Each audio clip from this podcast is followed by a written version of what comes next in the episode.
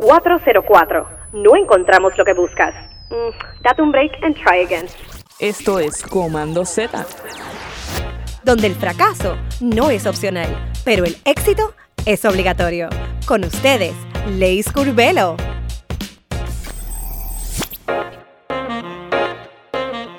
Aquí Leis Curvelo en otro episodio más de Command Z Podcast. Primero, gracias por darle play a esta nueva temporada, donde traemos muchos más proyectos para ti.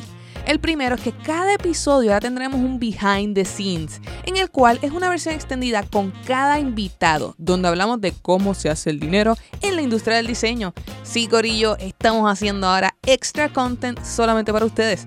Hablamos sobre trucos en, los en sus actuales carreras, qué técnicas utilizan para llevar a cabo sus trabajos y mucho más. Si quieres oír y ver este contenido, porque sí, ya empezamos a hacer contenido en video, también gracias al gran Wesley Maldonado, nuestro comunicador audiovisual, tienes que ir para nuestro Patreon, donde podrás acceder a todos nuestros behind the scenes, vas a tener plantilla, ebook, checklist y un montón de contenido enfocado en tu crecimiento profesional. Así que échenle dos. Ahora sí, el episodio de hoy del diseño al mural junto a Orlando Santiago, alias Orlando soy yo.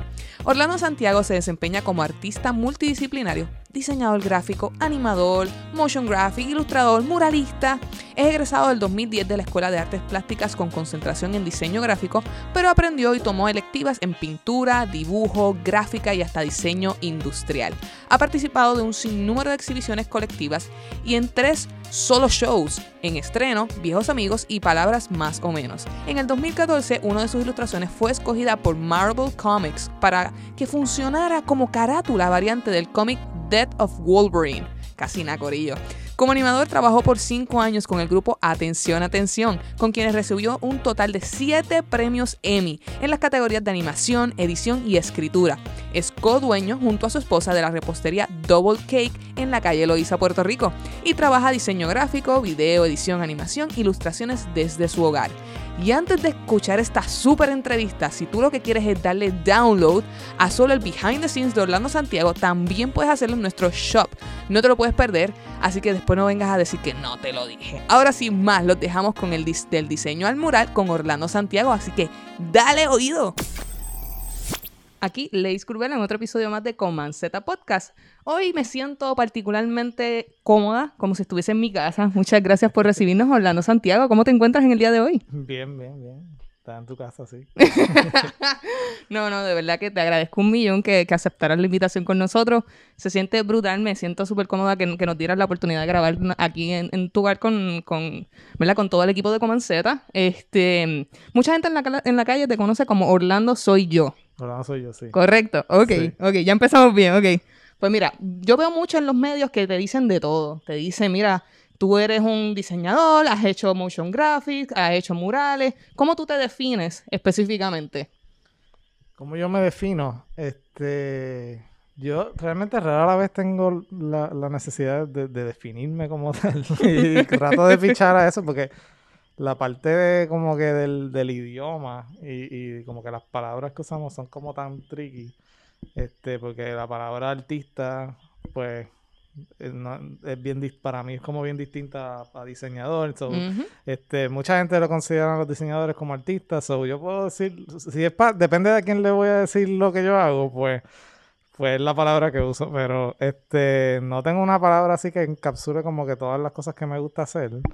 Este, pero ahí es para, si alguien me pregunta, pues sí, como que artista y con eso resuelvo. Aunque yo sé que pues técnicamente no, no, no es exactamente lo que... Depende de la gestión, es lo que tú dices. Exacto, sí. Está bien, pero eso suena conveniente. al fin y al cabo así es que se hacen los negocios. Sí, pues es que también yo, yo, yo soy más como un generalista, tú sabes, en donde me gusta hacer un poquito de todo. Y no necesariamente me especializo en algo en particular, sino que hago un poquito de todo y me gusta más que nada me gusta me, gusta crear, me gusta hacer cosas nuevas y esa parte, ese proceso de creación es lo que me disfruto este, ya sea en, como en arte, como en diseño, o como lo que sea que, que esté haciendo. Sabes que me, me, gustó mucho tu portafolio, por eso mismo que estás diciendo, la variedad de trabajos que has, que has hecho y, y, la cantidad de cosas tan distantes, para mí suelen ser muy distantes, lo que puede ser tal vez eh, conceptualizar una marca o hacer un branding versus hacer una, un disco, una carátula de un disco o hacer un mural. Para mí, ¿verdad? Esa, diversidad que tiene es inmensa, inmensa. Pero defínenos, ¿verdad? Hoy vamos a estar hablando de muchas de tus facetas, pero nos gustaría hablarnos específicamente de los murales. ¿Cómo tú defines lo que es un mural? Porque mucha gente dice, ah, una pared pintada, pero lo- el concepto de lo que es un mural, ¿cómo tú lo defines? Bueno, eh, yo realmente no llevo mucho tiempo haciendo murales, honestamente. Eh, yo siempre he trabajado ilustración por, por como era como mi, mi hobby. O bueno, no ser mi hobby, sino como que lo que yo me gusta hacer desde chiquito, siempre me gusta dibujar. Este, y pues a medida de que me entré dentro de la carrera del diseño gráfico, pues tenía eso por el lado mientras estaba haciendo mi- mis trabajos de diseño. Y poco a poco, pues como que he ido creciendo en esa parte de ilustración y en, y en esto. Y eventualmente se me presentó la oportunidad de hacer un mural. Este, y pues nada, pues me apunté para eso, tú sabes. Pero este, lo, lo nítido también fue, yo, he ido documentando eh, el proceso de yo aprender a hacer murales también. Y, y pues, y pues sí, en- definitivamente en el proceso aprendí un montón de cosas. Este, pero en esencia un mural es básicamente como que un dibujo bien grande, una pintura bien grande en una pared, tú sabes. Este, lo que pasa es que eh, hay un montón de cosas que uno este, trata, de- no traducen exactamente igual de cuando lo estás haciendo, ¿verdad? Peque- en pequeño formato a cuando lo estás haciendo en gran formato, pues hay un montón de otras consideraciones que hay que tener. Qué, qué bueno que mencionas eso, porque quisiera tocar esas consideraciones. Cuando uno piensa en un mural, uno dice, pues un dibujo gigante, como tú dices, pero uno no se da cuenta tal vez eh, de que eso que está tan pequeño tienes que hacerlo a proporción de ese espacio, Sí. tiene que tener una escala, tienes que pensar en las consideraciones de tal vez de la pared, ¿verdad? Eh, Cómo es esa, esa textura. Sí. Cuéntanos un poco sobre ese nitty ¿verdad? O ese secreto detrás de los murales. Sí, pues mira, uno, uno de los primeros murales que, que yo hice, que, que fue con, con un grupo de nosotros, de, de amistades, que nos llamamos Hello en ese momento, éramos como un grupo de artistas que nos juntamos, hicimos como un colectivo, este, y se nos presentó esta oportunidad de hacer murales, y, y en ese momento de nuestras vidas nosotros decíamos que sí a, a lo que fuese, y todos nos apuntamos para hacer el mural, y pues literalmente nuestro proceso fue, ¿verdad? Hacer el diseño, lo hicimos digital, este, cogimos las medidas de la pared, este, la pusimos, que sé, creo que fue en Photoshop, hicimos todos los dibujos, mezclamos dibujos análogos con digitales y no sé qué, lo pusimos todo, y entonces después lo proyectamos y lo, ¿verdad? lo llevamos a la pared. Y yo creo que una de las cosas que aprendí este, en ese proyecto es, ¿verdad? Tener en consideración no solamente estás, ex- no estás solamente expandiendo tu, tu diseño a- o tu dibujo a, a una pared más, un espacio más grande, sino que también tienes que tener en consideración dónde va a estar esa pared. Y- Ujú. y, por ejemplo, en el caso de nosotros, no nos dimos cuenta que la gran mayoría de los elementos importantes de nuestros diseños estaban en la parte de abajo y por tanto eso era un parking, so todos los carros tapaban toda la parte cool del, del mural, so lo único que se veía era como que la parte más vacía del mural. So, es como que Este- pintaron la pared nada más y lo cool ni se Sí, lo cool pues lo tapaban los carros. So, yo creo que eso fue un aprendizaje que tuve bien, bien importante de como que, ah, espérate, no es solamente como que llevar el diseño, pero cuando tú lo estás haciendo, tú no estás viendo la escala realmente y dónde, y qué es lo que se tapa y qué es lo otro. So, mucho de lo que yo estoy haciendo últimamente es como que ir y sacar una foto, ver el espacio, montar el diseño en computadora sobre la pared, porque yo necesito ser bien visual y como que poder ver, ok, esto va a funcionar, entonces ahora lo hago. Pero, este, sí, esas cosas de, de la textura de las paredes, como dijiste, también siempre son un problema. Si tiene una ventana, si tiene un roto, todas esas cosas, pues complican el diseño y pues tratar de, de- de buscarle la vuelta a eso. Hay algo que me gusta mucho y es que tu obra es bastante reconocible. O sea, tú vas por la calle y de momento ves una obra y tú dices, eso lo hizo Orlando, soy yo. Y es por Ajá. el, por el trazo que tú tienes y no, o sea, eh, qué lindo es ver un artista que tenga diversidad y pueda adaptarse a ya sea al gusto que, que se le está haciendo ese request, pero también es como que súper impresionante ver diferentes obras del artista y tú saber que ese es su trazo. ¿Cómo tú llegaste a tu trazo particular? Pues yo, yo, hay mucha gente que como que se, se obsesiona con eso de como que, ay, es que yo no tengo estilo, como que tengo que encontrar mi estilo. Por ahí va la pregunta, por ahí Hay va la mucha gente pregunta. que está obsesionada con esto de encontrar su estilo, pero yo, yo siempre digo como que todo el mundo tiene un estilo, o sea, ya cuando tú estás escribiendo, tú estás escribiendo en tu estilo, tú sabes, Claro. porque tu manera de, de coger el lápiz, tu manera de mover la muñeca y hacer todo eso, pues ya eso informa cómo tú vas a tirar las líneas, o sea que la línea tuya va a ser bien distinta a la mía y, y en base a eso pues sale el estilo de la persona. Ahora, otro- es bien diferente. Hay otros artistas que deciden como que hacer algo en específico y como más repetitivo que tú puedas identificarlo, ¿verdad? Eso, si tú haces, por ejemplo, en el caso mío, yo hago como estos doodle arts y pues si los ves, pues vas a decir, "Ah, ese es el estilo, pero realmente si yo trato de hacer un cuadro, qué sé yo, realista, va a ser el, el- en mi estilo también. So, en gran parte como que yo siento que el- mi estilo surgió de yo tratar de hacer este, otras cosas que me gustaban y, y mi fail de tratar de hacerlo, pues salió lo que, lo que es mi estilo ahora. So, yo creo que por ahí va, va la, la, la idea en donde la gente tiene que pararle, tratar de encontrarlo, porque lo que pasa muchas veces es que tratan de hacer cosas que no son ellos. Y- Ujú. y, entonces, pues, al final lo que tienes que, ¿verdad? Eh, eh, tomar en consideración es que tú ya tienes tu estilo. Es cuestión de encontrar qué es lo que te gusta dibujar y qué es lo que te gusta hacer y hacerlo. Y hay gente que no necesariamente hace lo mismo muchas veces. Esto también puede ser como que otro Otro aspecto otro de- burden porque este yo tengo un pana que, que, que también como que se, se frustra porque él dice que como que no tiene algo que, ¿verdad? lo sea distinga. reconocible. ¿verdad? Este, pero para mí, en mi, en mi caso, pues hay veces que eso es un problema porque yo quiero hacer cosas distintas. Eso te iba a preguntar si ese, si ese es como que un troll en estos momentos, porque literalmente la gente te ve por ahí como que yo quiero algo como esto, como lo que hiciste para este mural. Exacto, sí, entonces eso, eso es lo que pasa, o sea, donde yo trato de hacer otra cosa y de momento como que me dicen, no, pero yo quiero lo, lo que tú haces. Lo que tú- lo que tú haces. O, o tú sabes, también se convierte casi como en, en tu marca, tú sabes, donde También. pues si no lo haces, pues no es reconocible y no estás tomando, este, no estás aprovechando, ¿verdad? Y el poco el reconocimiento que has logrado, pues no lo aprovechas si no haces algo que sea identificable como que eso es tuyo. Este, son, todas esas cosas pues son, son como bien complejas. Hay veces que yo prefiero como que no tener un estilo y, y hago un montón de cosas distintas, tú sabes. So, yo tengo cuadros que son no necesariamente así en doodle art, sino que son más realistas o hago otras cosas que trato de hacer otro estilo.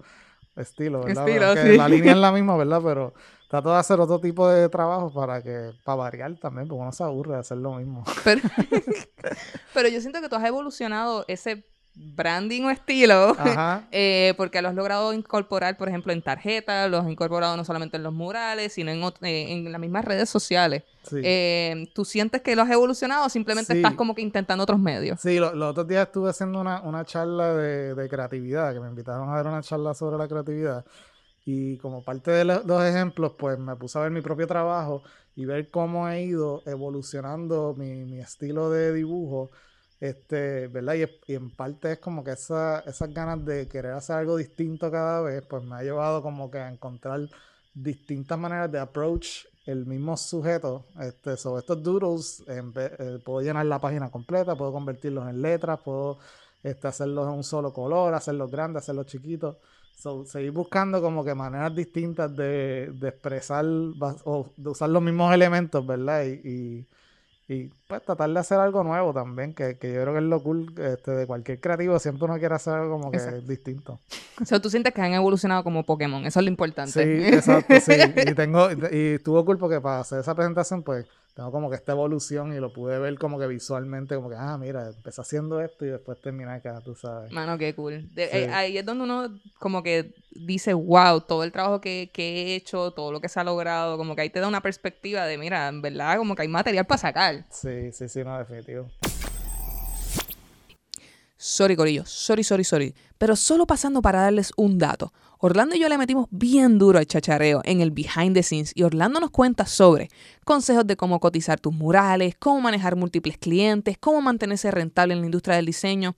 Yo no sé tú, pero yo solo veo dos opciones. O arrancas para el Patreon y te unes al Corillo de los Commanders con nuestra suscripción, o vas a nuestro shop y le das download a ese behind the scenes. No dejes que te lo cuenten, corre para commandzetapodcast.com. Ahora sí, seguimos con la super conversación. Pues mira, eh, ahora que estamos hablando de, eso, sabemos que tienes un portafolio muy diverso, desde logos, murales, ilustraciones, todo lo que hemos estado hablando.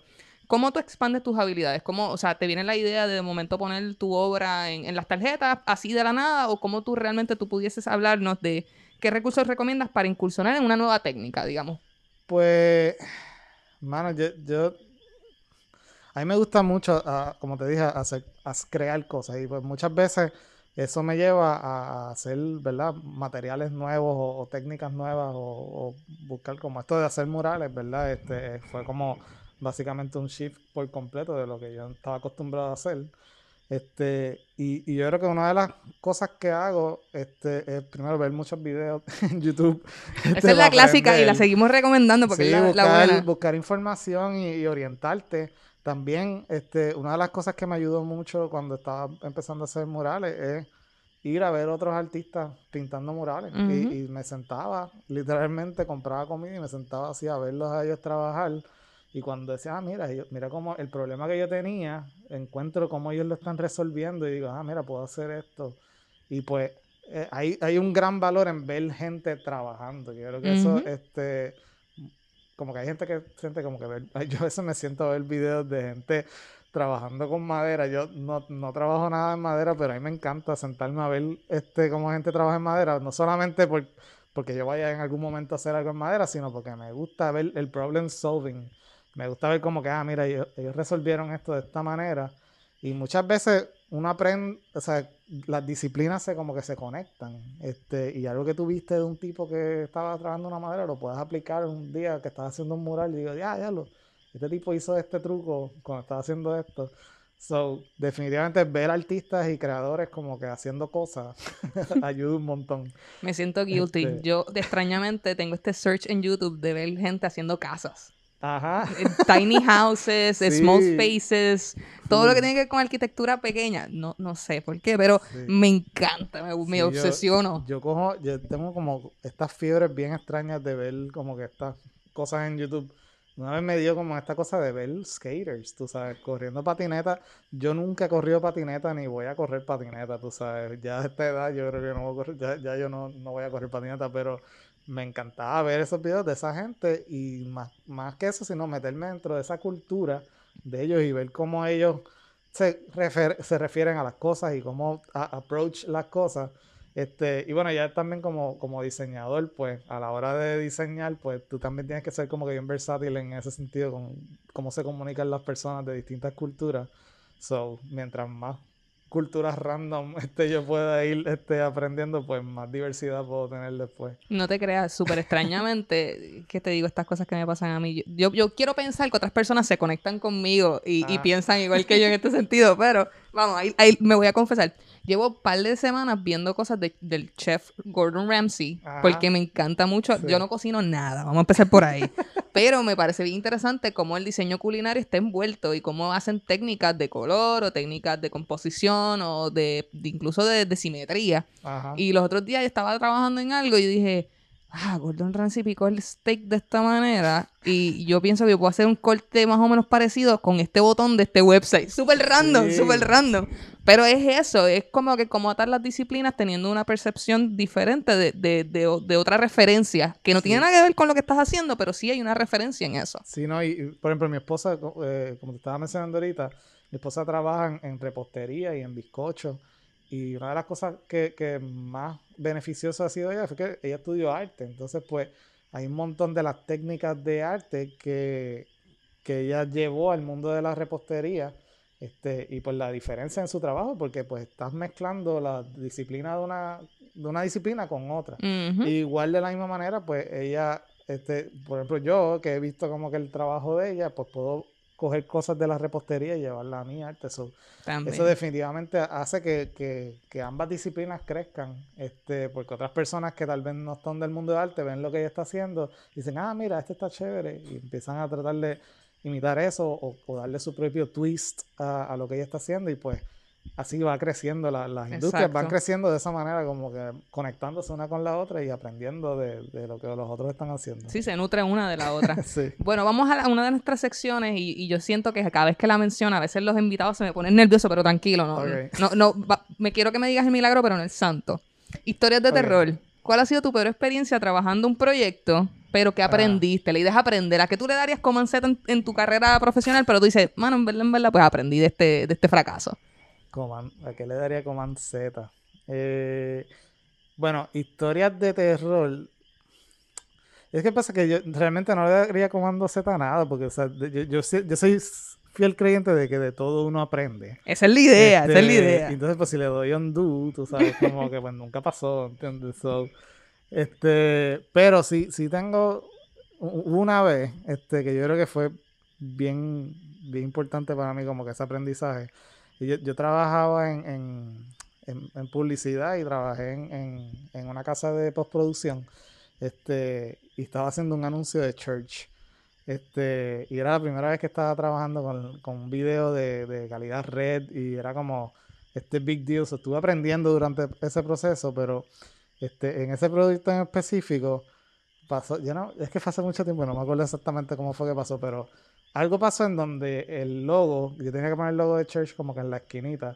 Y yo recuerdo que como que yo no estaba seguro si ponerlo ahí o si se iba a cortar o no, porque en televisión pues se cropean las cosas y eso. Ok. Y yo lo saqué fuera del safety. Cuando fue a, a televisión se cortó. Entonces, Anda. este, esa noche me llamó, este, bien random, porque yo yo no tenía ese teléfono, un número extraño, y era el director del comercial, como que llorando, este, diciéndome como que, mira, este, el cliente me acaba de llamar y el de esto como que está cortado y él me está diciendo que no me va a pagar el trabajo. Este, y tú sabes, yo tengo una familia, o sea, yo tengo que, que bregar con esto, ¿sabes? Como, Anda, pal. y creo que fue la primera vez en donde yo caí en cuenta que el, el diseño gráfico y el diseño en general, ¿verdad? Es que uno no piensa como que las consecuencias que pueden tener tus acciones, ¿verdad? Y, y- El y- peso. Y, sí, y, tu des- y tal vez tu despiste o tu, tu poca preocupación en las cosas, este, ¿verdad? Al, al final, yo creo que lo más que yo aprendí de ese proceso, ¿verdad? Es que esto es una cadena, ¿verdad? Y, nosotros somos parte de esa cadena. Y muchas veces uno, tra- eh, como uno trabaja muchas veces en, en, so- en en soledad, en soledad. este, pues este, se le olvida a uno, ¿verdad? Que lo que tú estás haciendo lo va, lo va a trabajar otra persona, tú sabes, o, o lo va a tener que bregar otra persona con tu, con tu metida de pata, a alguien le va a tocar. Así mismo. Y, y de verdad, o sea, yo me sentí tan mal ese, ese día de que, de que básicamente le había dañado la vida a este hombre. Al otro día, por suerte, como que pude ir, lo arreglé, se envió a canal, todo, todo salió bien este, al final. Este, pero fue súper estresante porque yo, yo recuerdo en el momento como que este, yo tenía esta imagen de un, un diseñador versus un doctor, ¿verdad? Y sea, un doctor mete la pata, alguien se muere. ¿entiendes? Exacto, Como que sí, Yo no sabía que mi trabajo era debido a muerte también. Como que yo no sabía que mis acciones podían tener un efecto tan profundo en las personas. Eso yo creo que fue como que uno de los momentos como que más malos de un trabajo, pero definitivamente aprendí una gran lección de eso que yo creo que es parte de este y sí, yo, yo eso. Mano, de verdad que gracias por contarnos esa historia, porque estás bien fuerte. Sí, I mean, otras cosas así como que metías de pata. Yo este, trabajé en la, en la campaña de diseño de Alexandra Lúgaro. Y esta no es tan grave, pero me dio mucha risa. Y en, sabes que en Illustrator tú le das clic a, a un texto y te tira automáticamente el Lorem Ipsum. Ajá, ajá. Pues estábamos trabajando como que súper rápido y era como que estábamos haciendo estos, estos diseños live básicamente durante el debate de los gobernadores. Era como que hacíamos el diseño y rápido se subía a redes sociales. Sin querer no me di cuenta que le di clic y se subió un Loren Ipsum en uno de los artes. Anda. Este, entonces, pues, obviamente, esto se está subiendo de la cuenta de Alexander Lugaro, que tiene yo no sé cuántos followers, tú sabes. Y de momento, tú sabes, el internet completo, que obviamente la gente que la sigue a ella no son diseñadores, o ellos ven esta Loren Ipsum, tú Que no sabes, saben ellos ni qué es. que ella es el, el Illuminati, porque ella está escribiendo en latín, ¿qué es esto? Tú sabes. Empieza como que todas estas teorías súper Sí, locas. sí, sí, Y yo sí. estoy viendo como que los comments, ah, o sea, porque yo me vine a dar cuenta ese, esa noche como a las 2 de la mañana cuando llegué a casa. Y yo me pongo a chequear lo que hice y yo veo el Loren Ipsum y yo, ¡eh, diablo! No, no, no, no, no.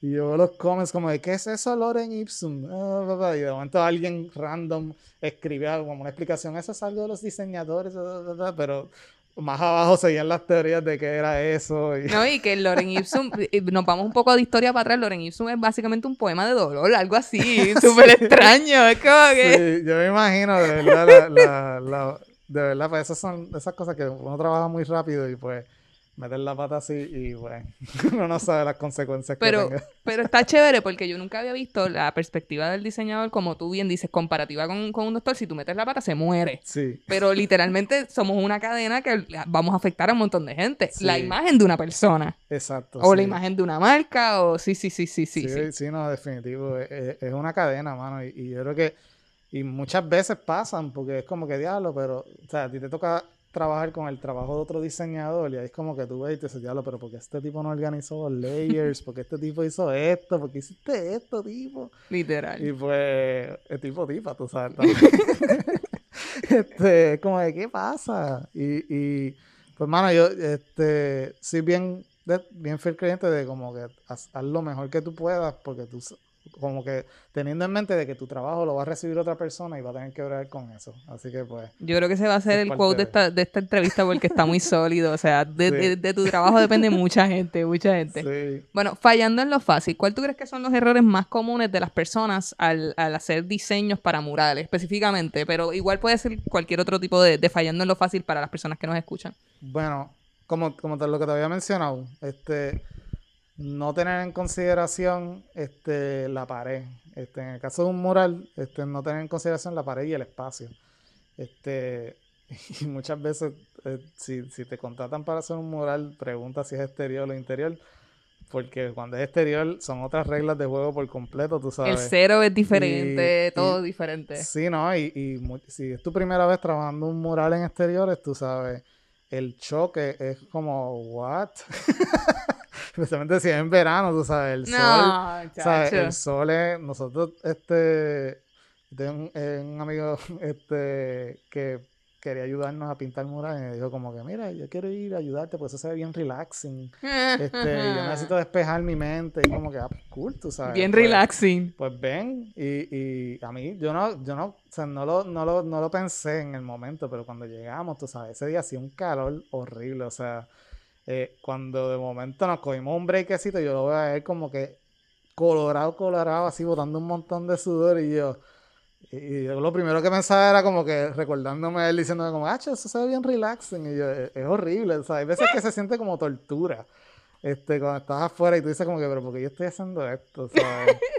este, so sí, definitivamente como que tener en contexto de dónde está este mural como tal y de dónde se va a ver, qué, qué cosas lo van a tapar, todas esas cosas yo creo que son los, los, los biggest este, eh, eh, errores así. Y, y sí, y pensar que es un dibujo grande, tú sabes. Yo creo que ese es el, problema. Ver dónde termina. este Porque hay veces que la gente hace el dibujo y pues piensa, ah, pues coge este dibujito y lo pongo bien grande allá, pero hay veces que como que el, contexto de la pared pues se ve como si está sin terminar o algo así. Ese iba a ser mi punto, porque he visto algunos murales que por el, por el hecho de la localización o lo, donde están, a veces consideran la pared o la puerta, pero de momento pierde el, significado que tenía porque ese, ese componente arquitectónico le da otro, otra interpretación bien extraña. Sí, sí, sí, pasa, pasa, pasa. Y exacto, y de momento la pared Mano, es que hay paredes que de momento tienen como que este canto que, que le hicieron después, tú sabes, y, cuando vas allí, pues, o tiene un tubo en el mismo medio, tú sabes, y todas esas cosas, pues, son un dolor de cabeza. y ya saben, gente, si quieren un mural, traten de que no tenga un tubo en el medio, los parches, las construcciones después. Es bien difícil, es bien difícil poder controlar esas cosas. es cuestión de que tú vayas encontrando la manera de cómo tú resuelves ese problema. Y todo el mundo tiene su manera distinta de hacerlo. bueno, ya estamos casi finalizando eh, la entrevista, pero yo quiero preguntarme, eh, preguntarte, y no me quiero ir sin, sin preguntarte por qué diseño. ¿Por qué tú piensas que tenemos que tener más sentido en, en lo que es la industria de diseño? ¿Por qué tenemos que traer más diseñadores a la carrera? Bueno, yo, yo soy fiel creyente que, que mientras más diseñadores hay, mejor, ¿sabes? Porque al final del día, el diseño este, o el diseñador o la diseñadora lo que están haciendo es resolver un problema. Y lo más que tiene la vida son problemas, sabes. Así que este, mientras más personas tengamos con esa capacidad de poder ver este problema y encontrar distintas soluciones a ese problema, mejor nos va como sociedad y como, como humanos, ¿verdad? Este, so, definitivamente eso es súper importante. Este, todas las cosas que están bien diseñadas, pues tú sabes que están atendiendo ese problema y pues se siente, tú sabes, como que la calidad de vida mejora, todo es mejor desde, ¿sabes? Tú ves algo que está mal diseñado, aunque sea una cuestión, tú piensas que es algo estético, pero hay una parte que también es bien funcional que, que sufre a la gente, porque un mapa mal diseñado, la gente se pierde, tú sabes, malas rotulaciones, mal este, malos logos que no se entiende de qué es, si es para esto, si es para lo otro, como que todas esas cosas nos afectan en el día a día. y pues definitivamente mientras más personas tengan la capacidad de poder identificar que eso está mal y que, y que y si tienen una mejor solución, mejor todavía, ¿verdad? Pero por lo menos reconocer que está mal, que yo creo que eso es un problema que tenemos en Puerto Rico, que nos acostumbramos a ver las cosas mal diseñadas y nadie se queda, es como que, pues, Así fue que lo hicieron, pues. sí. Tenemos que identificar más So- personas que digan, no, no, no, eso está hecho un desastre, vamos a meterle mano. Sí, no, definitivo. Y, y, y mano, tú sabes, yo, yo trato de hacer mucho trabajo también, este, que no cobro nada, tú sabes, porque encuentro la, encuent- eh, me disfruto el proceso de resolver algo, tú sabes, y, o ayudar a alguien. Y pues yo creo que mientras más diseñadores hayan que, que tengan esa mentalidad de como que, mira, vamos a, vamos a mejorar todo, tú sabes, y arreglar las cosas para que, para que todos podamos beneficiarnos de esto este, mejor. Y entonces más personas van a encontrar valor en lo que nosotros hacemos porque van a sentir la diferencia. So, Así mismo es. Ne- necesitamos más gente que, que tenga esa visión de, de querer arreglar las cosas y, y- y buscar la solución de una manera creativa, que eso es lo que hacemos los diseñadores. sí, sí, sí, Así sí. que si la gente quiere conseguirte, ¿de dónde te puede conseguir? Eh, en el internet eh, pueden buscar Orlando Soy Yo en Instagram. Este, por ahí es por donde principalmente estoy. Eh, Orlando Soy Yo a Gmail si quieren escribirme un email. Eh, yo realmente no uso mucho otras redes sociales que no sea Instagram y Facebook. Así que pues en Facebook también, Orlando Soy Yo. Nunca chequeo los mensajes del Facebook. Y Ok, Instagram, Corillo. Sí, Orlando soy yo por. Instagram. Sí, en verdad que sí. Igual también tengo Twitter, pero nunca he entrado a Twitter. No sé cómo es, no sé cómo funciona Twitter. Tranquilo, yo también, yo estoy tratando de ver qué hago con mi Twitter, pero, pero ahí vamos, ahí vamos, ahí No, vamos. es que Twitter tiene mucho odio y no, no, no puedo bregar con ese sitio. No voy a negar que, que es cierto. Sí, nada, horrible. Este, pero Instagram, estoy ahí, este, me pueden escribir por ahí, siempre contesto. Súper. Muchísimas gracias por estar con nosotros y será hasta la próxima, amigos. Puedes buscar más episodios a través de nuestra página web comanzetapodcast.com o seguirnos a través de nuestras redes sociales en Facebook y Twitter como Comanceta Podcast y en Instagram como Comanceta Podcast PR. También puedes escucharnos a través de Apple Podcasts, Google Podcasts y Spotify. Ah, y no se puede olvidar, este episodio ha sido producido y editado por Wesley Maldonado, el duro de los comunicadores audiovisuales. Si quieres sonar como nosotros, escríbenos a comanzetapodcast.gmail.com y vamos a darle ese toque a tu sandunga creativa. Las opiniones vertidas en este programa son exclusiva responsabilidad de quienes las emiten y no representan a Coman Z Podcast ni a sus auspiciadores.